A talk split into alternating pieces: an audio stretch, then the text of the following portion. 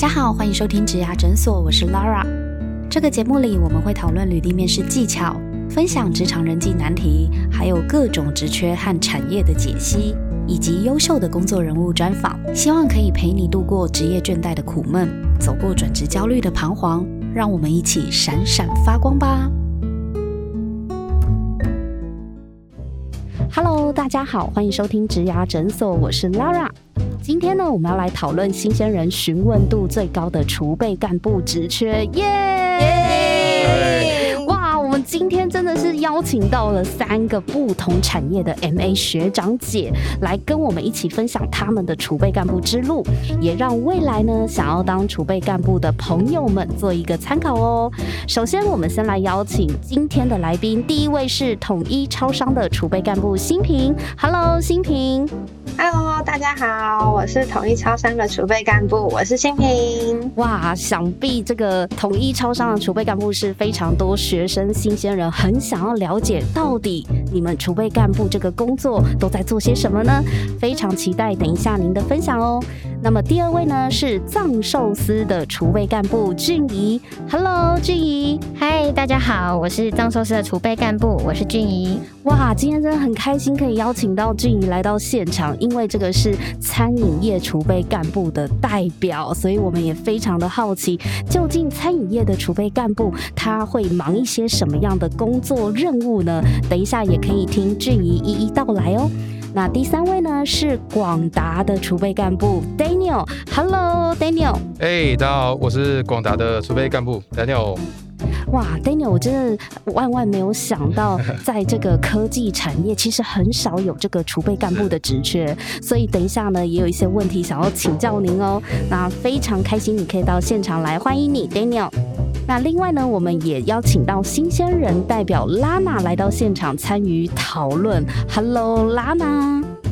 大家好，我是拉娜，我是刚毕业半年的社会新鲜人，我目前在进口的汽车业担任行销，很高兴今天可以来这边参与职爱诊所的录音，因为我本身对于储备干部的职缺也非常好奇。我想到这一集，我就想到要邀请这个我们的老朋友拉娜，因为拉娜之前也在我们职涯诊所前几集，她也是用新鲜人的角度跟大家分享很多她怎么样毕业找工作的一些心路。历程有兴趣的朋友也可以回头去找我们有拉娜上的这几集哦。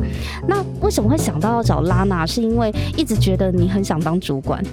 哎，为什么会让你觉得我有这种感觉？看起来就很想当主管啊！哎，真的吗？我有展现出我的野心，让你觉得有这种感觉吗？就觉得你是一个非常有目标，然后呃执行力很强，然后很想要当，很想管人。哎，很想 哎，我觉得 可是有没有？你自己说有没有？哦，好像有啦。不过，所以这也是为什么我会对储备干部的工作内容觉得很好奇啊，因为他们就通常都会写说，他们很希望有热忱，有学。习能力的年轻人，然后就觉得说哇，这几个字真是闪闪发亮的感觉耶，是不是？哎，那为什么？为什么你你现在不是储备干部？刚刚你有讲到你现在是在做行销企划，对不对？对，我现在是在做行销企划。嗯，那可是当时为什么没有想过去应征储备干部？哦，因为当时我自己在看储备干部的时候啊，一开始是看过统一的，然后那时候是对零售业的一个干部的计划也觉得蛮有兴趣的。嗯，可是因为看说说，嗯，我有看网络上分享的蛮多。已经有蛮多届的经验分享，然后就会觉得说说他们对于人才也非常要求，就会担心自己是不是在储备干部上会达不到他们的要求这样子，然后就会想说说那不然其实也可以尝试看看行销，因为行销也是在做企划，然后也是在做一些管理的工作嘛，想说可以从嗯行销的角度，然后慢慢用广一点的角度，在之后可以再跳槽到。算跳槽吗？算是真的投入到储备干部的领域去啦。对，就是你想要当主管的这条路，当然，如果是进入储备干部这个职缺的话，可能会比较容易一点，因为它是系统化的公司培训嘛。对，就是比较专业一点。可是确实也像你讲的，就是你可能看到的那些储备干部的职缺，他的工作的条件要求其实都蛮高的。对，那是你当时的想法对吗？嗯，这是我当时的想法啦。不过我会那时候会觉得说说，好像自己还没有达到那样的要求，所以也会想要听听看今天是不是这是我自己的迷失呢？然后也可以让我在以后要当储备干部上能有一些更多功课可以做。而且我们今天你看对你多好，安排了三个不同产业的储备干部，对啊，所以我那时候听到就是有在争，就是有对储备干部有兴趣的新鲜人，我就觉得说，天哪，那就是就是你啊 对啊，而且就像 Lara 讲的，我就是看起来很想当主管的样子吗？对啊，我就超开心可以来这一集的耶。好啊，那我们现在了解一下你。哎，我想先问一下，以新鲜人，因为你是去年的应届毕业生，对，所以其对实刚毕业半年多，还没有满一年嘛，对不对？嗯对，那你对于储备干部，你真的知道储备干部在做些什么吗？呃，我这边刚好有想要提供一些我过往的经历。我在大学的时候，我有在台泥做过人资的实习生，然后那个实习生的工作内容就是主要在做台泥的气储备干部的招募计划。对，然后我们那时候就是帮他们在做台大的校招会的一些，像是我们会帮他们拍影片或者是做文宣新产品，然后所以那时候其实就蛮好奇，就是实际的工作内容是什么。不过我觉得那个时候是因为台泥是传统产业，可是就比较没有应对到我想要的领域到去啦。因为我那时候其实也是刚好看到统一有已经蛮一整年的，哎，蛮多届的计划，然后看到广达店他们也有他们自己的网站在做他们的 MA 计划，然后所以那时候也会对这样的。呃，计划觉得蛮好奇的，对你是不是不知道餐饮业也有储备干部？对啊，我那时候真的不知道藏寿司也有储备干部的计划、欸，看到我们优秀的俊怡，了解。对，对啊，对啊，我们等一下一个一个来介绍。没有问题。我们今天就是找来了零售业、餐饮业和科技业的 MA，我们一起要来聊关于储备干部在公司整个企业的定位，以及他的职涯之路未来的发展。所以我觉得非常的难得。大家如果想要当储备干部，像拉拿一样，对于主管职其实怀抱着憧憬，或是你非常的有计划，想知道自己还有哪些选择的话，千万呢不要错过我们的这一集。我想要先请教一下我们今天邀请来的三位学长姐哦，为什么在贵公司？因为一个是统一。超商嘛，然后藏寿司跟广达，为什么公司内部是需要培养储备干部，以及你们发展这个储备干部人才招募计划？想请教一下储备干部在你们公司里面呢，他扮演的是一个什么样的角色，以及公司是怎么看待这个职缺？我现在请教一下统一超商的新平。其实我们统一超商的 MA 就是目标的职位就是区顾问。那我们的区顾问啊，在我们公司就是一个出阶人才培育的过程。那目前我们公司啊，集团的主管都是会从我们的 MA 里面，就是区顾问来做一个基层开始的历练。那我们最大最棒的好处，就是因为我们集团很大，所以有不同领域的未来都有很多元的发展。自己以前也是门市的攻读生，然后后来就是想要挑战更大的视野，所以后来大学毕业之后，我也是在应届的时候就选择进入公司当区顾问。门市攻读、欸，对啊，为什么会？对我以前是攻读生，哇，门市攻读，你是从门市攻读开始做起，然后进入到储备干部的培训呢、哇，那拉对，因为我那时候其实也是就是只是大学的时候想要打工，嗯，那时候半工半读，然后后来也是我们当下当时的区顾问跟我说，哎，那你毕业如果就是没有特别其他的想法的话，其实也是可以进公司挑战一下储备干部的历练。那历练完的话，我们储备干部的目标职位就是区顾问，嗯那就是他当下在所所做的工作内容。所以后来就觉得，哎，也越来越喜欢这一个零售服务业的部分，所以就直接毕业的时候就直接应征当区顾问。我想问一下啊，为什么区顾问对于统一超商来讲是感觉好像是一个非常重要的职位？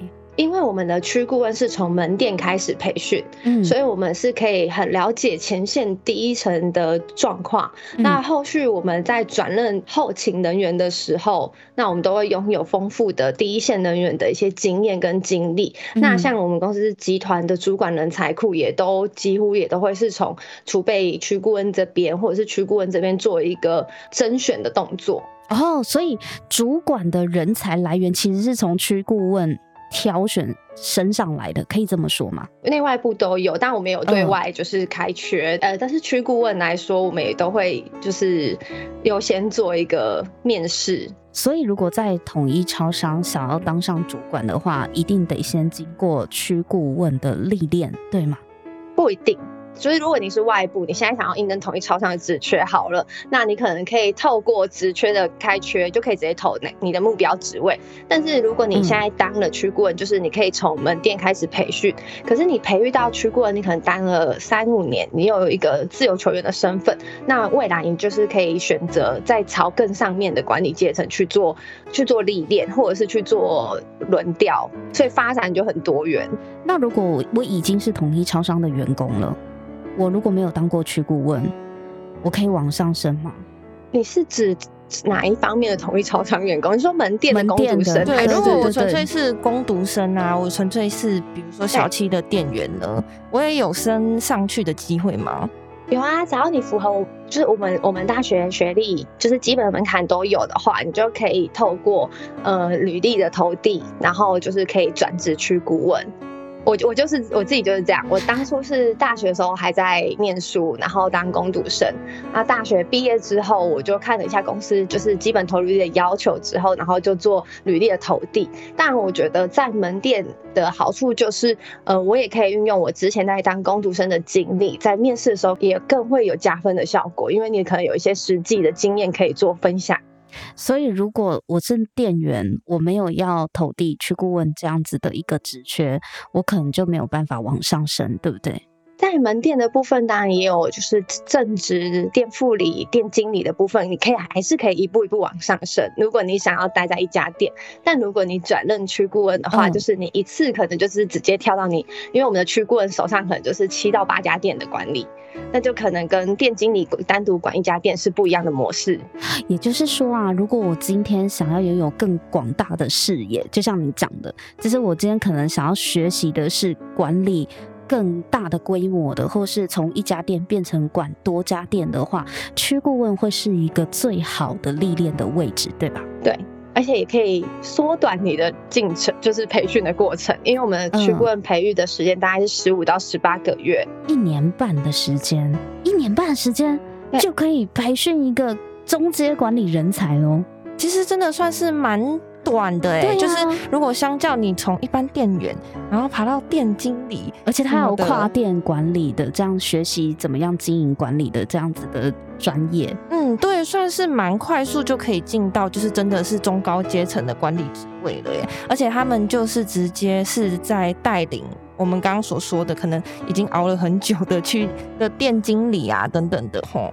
对，不过我们就是整个培育的过程，当然也会安排你们在门店体，就是也不是体验，就是从店职员开始培训，店职员该做的事情，副店，然后以及店经理，然后再来储备后勤的呃区顾问在做的事情，都会在这整个十五到十八个月内完整的一个时间的规划。然后就即便像我有些朋友，就是我有些同期的同事，他可能是完全没有在门店。待过，他就是直接应征我们的储备干部进来。那他之前可能是服饰业啊，一些其他行业的，那他也是在这十五到十八个月就可以培育成一个专业的区顾问。哇，那这样真的算是蛮快的，而且又有完整的训练。好，谢谢新平，谢谢。接下来想请教一下藏寿司的俊怡，哎，我真的很好奇，就是餐饮业会设立储备干部这样的一个位置，对公司来讲是有什么样的策略的意义？因为我们基本上是为了要培训在门市里面的主管人才，就大家比较熟悉的话是叫店长，嗯，那去进行这个储备干部的招募。那藏寿是因为目前在台湾跟海外都有想要去拓点，然后持续的去展店，所以在这些拓点的需求就会相对应会有比较多的，应该说人才招募的空缺。那在这个过程当中，我们就会去持续的去招募这些储备干部，给这些有积极心，然后嗯，可能无关于呃，你可能前面要累积一些什么经验，那只要是有这个积极心，然后符合这个需求的人，我们都是很欢迎他来挑战的。那进而，在成为店长之后，后续的未来展望也会包括，不管是去海外展店啊，或者是成为区店长、区经理，甚至会有更一些不同产业，应该说在公司不同面向的发展。那我自己的话也是从大学毕业之后，然后就进入公司，然后从少女当到妈妈，就是在这个过程里面。哇塞！所以俊怡，你一开始就是储备店长吗？储备干部就储备干部，所以你一进去就是储备干部，是。然后只是说你们也是一样从基层开始做起嘛？对。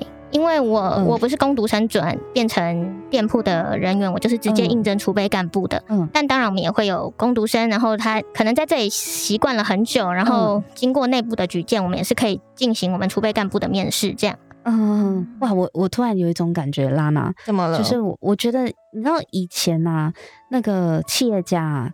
要交棒给自己的儿子接班 或女儿接班的时候，都会叫他从基层做起。哦，对啊，然后还要叫他轮调。哦，而且尤其是家族企业吧，对对对，最喜欢让你从头开始，是不是？然后为了就是要接班嘛，对不对？对，有没有感觉储备干部计划很像？对啊，我忽然觉得好像我也应该去应征一下，了解一下接班人的那个概念。应该是说，公司它有自己要培养一套自己的管理系统，然后培训系统，然后去培养管理人才。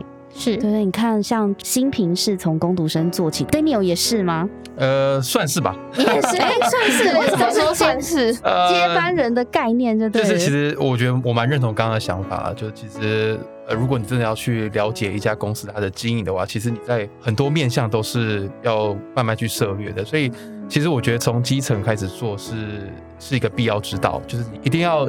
就是从基层做起，你才有办法去真的了解呃整个市场的一个点线面了。我觉得这是蛮重要的一点。嗯，哎，我觉得 Lara Daniel 讲的很对，哎，因为其实这样子在那么短的时间内，你看过各种不同面向的工作内容，嗯，感觉是不是也更能够理解公司的核心理念这种感觉啊？刚刚那个俊怡有提到说啊，就是对于藏寿司来说，他们其实除了要培育店长之外，还有就是要培养。海外的一些开拓的人才，是吗？因为你们有一些业务也是跟海外相关的嘛。对，没错。对，所以会设立一个储备干部的职缺，就是要培养他们未来公司所需要的人才。其实这个都是跟企业的策略战略有关的。你知道，商场如战场。真的，企业 也是需要，就是努力争取他们想要的人才。对啊，所以如果对储备干部有兴趣的朋友们，或是学生们，好或新鲜人，如果呢你想要未来想要成为管理职的话呢，确实储备干部就是各个企业他们要培育你成为他们某一个 BU 或是某一个部门主管单位的培训计划。嗯，有点像第一线的战将的感觉啦。对呀，那我们来问一下广达的。Daniel，哎，Daniel 想请教一下，因为科技业比较少听到有在做储备干部计划，其实很多人都想进去。但是就是等不到这个有开放这个储备干部计划的公司，真的不是很多。是是。对，那想请问一下，就是贵公司的储备干部计划呢，它是否也跟业务拓展或者是你们的用人策略有关呢？这一定是有相关的啦。刚刚其实呃拉娜也有提到嘛，就其实如果说是科技业的话，它在储备干部计划的规划可能相对其他产业来的少。那广达算是出发比较早的一个公司。我们大概已经招募了十二届左右了，嗯，可能更多啦。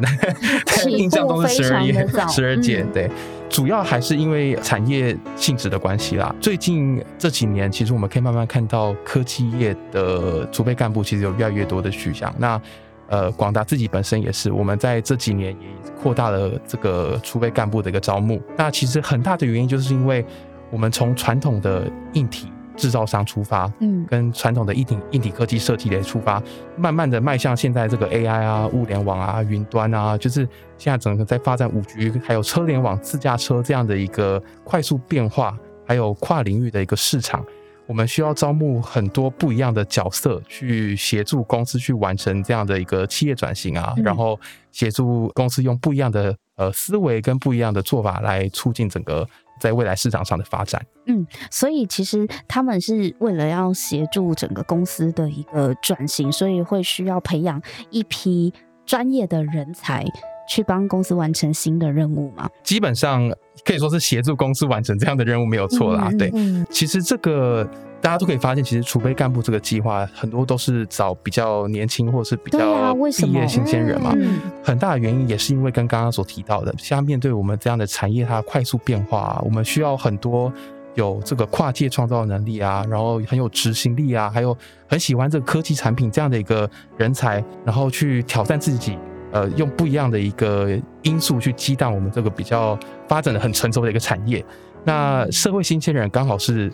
非常具备这样的一个创新的元素，嗯，所以招募对象很往往都是以这些族群为主要的招募目标。哦，了解，因为也是因为 Z 时代对于他们现在就是网络革新啊，有很多很新的技术，或者是很多可能现在我们还不了解的一些，比如说说像云端啊、AI、VR 这些领域的知识，可能新鲜人或者是刚毕业的大学生，他们会对这领域可能会有更多的。发奖或者是创意这种感觉哈，或许比较天马行空吧。对，所以 连你们是从十二年前就开始储备干部是锁定新鲜人。据我所知是啊，因为看前几届的学长姐，呃，十二年前进入职场到现在也是都还蛮年轻的，就是刚毕业的应该都是刚毕业。对对对。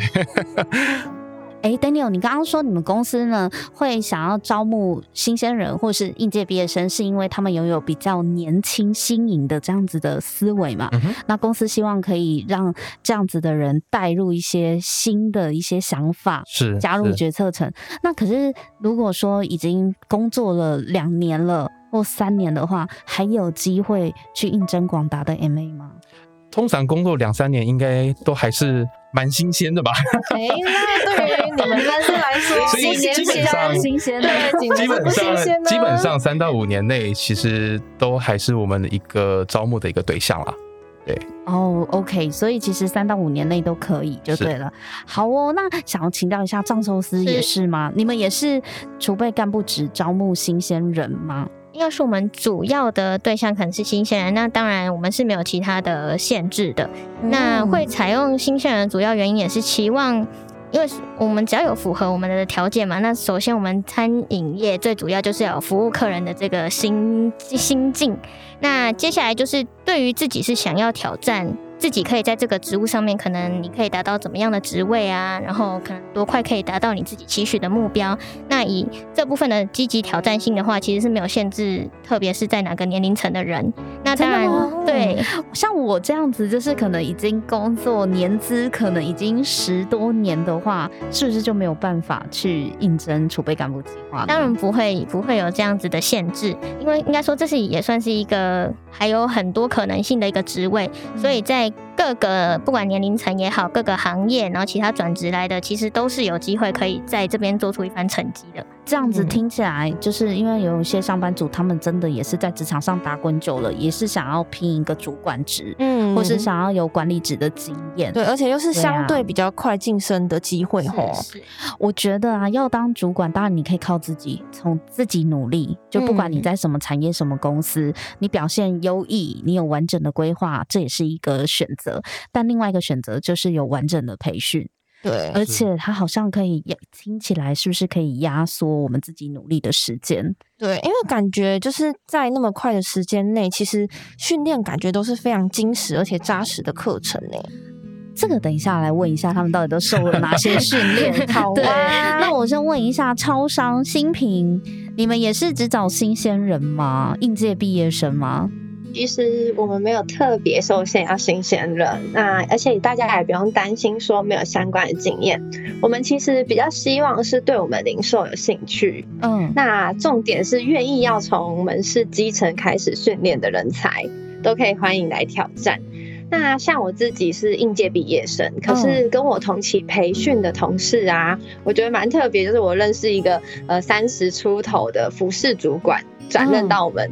统一超商单 MA，那也还有一个是公务人员转任过来的，所以其实我们不会说一定要是呃新鲜人或是刚呃出社会的，那我们只是需要你一定要对我们零售有热忱，因为毕竟我们的店数多，其实不同的经验跟经历都有助于未来在我们门店的管理上。嗯嗯。所以看起来统一超商也是很欢迎，就是如果你是资深的工作者、资深上班族，只要是对门店零售有兴趣的话，都可以去挑战这个储备干部的职缺，这样觉得很有希望哎。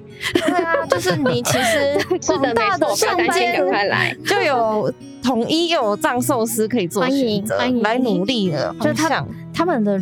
range 真的是比较广，因为他们可能是筛选其他的特质啊，倒是那个毕业多久不是重点，就是可能因为他们会觉得说说热情啊和他们所保有的一些外在特质是他们最在意的一个点，所以我觉得那个资历什么的，其实对他们来说也不会真的非常在意啦。对，我们已经先帮我们广大的上班族听众先调查清楚，到底这一集跟你有没有关系呢？这样听下来是跟大家都有关系，也有兴趣都有机会。是，那到底呢？这个储备干部要做什么样的工作呢？新平，我想请教一下，就是如果我应征上了统一的储备干部的话，那到底进去里面呢，要做些什么事情好，因为我们刚刚提到，其实我们是很欢迎就是不同背景的行业的人来应征，所以其实我们在 M A 的培训期规划，我们前面大概就会让大家先历练门市端第一层基层的培训。那我们大概会有六个月店职员的一个呃历练的过程，然后到后面也会有一家店店经理的培育过程。那主要在前一年的过程，就是让各个 MA 就是在门市历练第一线，然后并且透过在第一线的时候了解零售业的呃公司的一个体系。那在培育门店的基础训练结束之后，我们就会开始培育，就是储进入储备区顾问的阶段。那储备区顾问阶段，其实我们就会让这些 MA 知道区顾问每天访店的一些行，就是工作内容。那像区顾问主要的工作内容啊，就会有时间管理。我自己觉得时间管理非常重要，以及要敏锐的观察度，就好比侦探一样。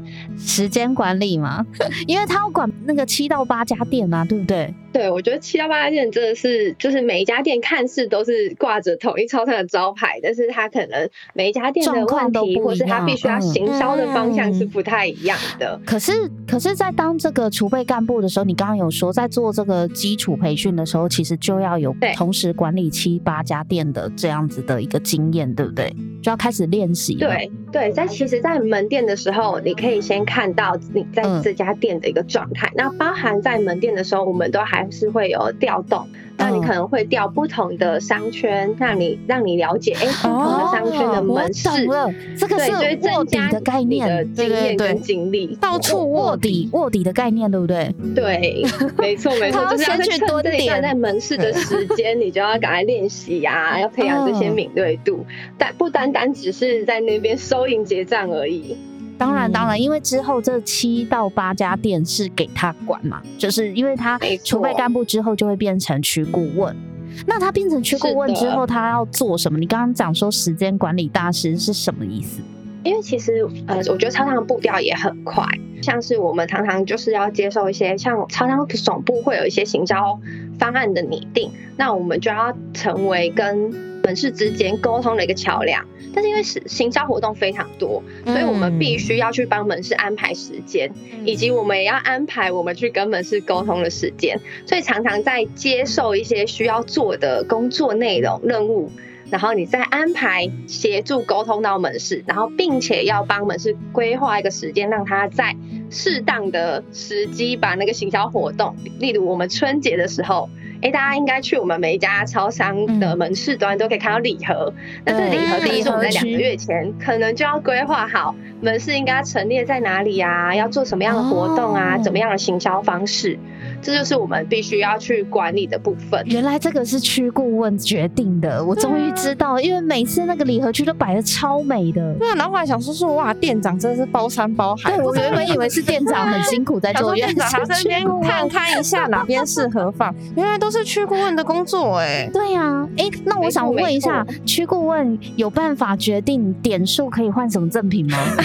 有这种决策技能有吗？有吗？你们需要负责这个吗？我跟你讲，嗯，其实是可以的。的，只要你在区顾问，没有没有，你在区顾问努力一段时间，然后申请调回我们总部的行销，你就可以有权利决定这件事。哦，是总部行销吗？对啊，又要跑到行销部门去。我想说，不过我们区顾问的发展真的很多元，就是你只要在我们的职位待满三年，你就可以有跨单位轮调的机会，那你就可以申请到你想要的部门，然后去做历练，体会不同单位可能需要做的工作内容。你说可以申请回总公司的你想要的部门嘛？是指总公司的吗？对，总部如果有开缺，就像我们超商的开缺，就对内对外都会同步都会有。那去顾问你其实也是可以，哎，有你有喜欢的职缺，你也是可以，就是填我们的那个调查问卷，然后有兴趣就可以调回去。嗯。哇，我看起来真的很忙，因为刚刚听你讲那个区顾问的工作的内容啊，我觉得区顾问应该没有坐在椅子上的时候吧？对，而且还要到处跑店呢。对呀，他要哎，他是每天都要去巡七八家店吗？我们是每周七到八家，至少都要一次，但是其实那每天一基本上你不会只有一次。对，而且可能要跑来跑去，哎，就是要不同间店，然后有不一样的事物要处理的话，他他一定都会住在该区吗？就是比较方便去工作移动，像 M A 在投递履历的时候，你就可以选择你要的区块，大范围的区域都可以做选择。哇，那哎，这样就离家近你的七到八家店，可能就是会是经过你的区主管，就是派发这七到八家店给你做呃管理。如果有时候有一些任务调动的时候，就会更换门市。所以其实七到八家店可能只是一年，或是半年，或是几个月。那你可能可以在轮替不同的门市，就看当下主区主管的任务分配。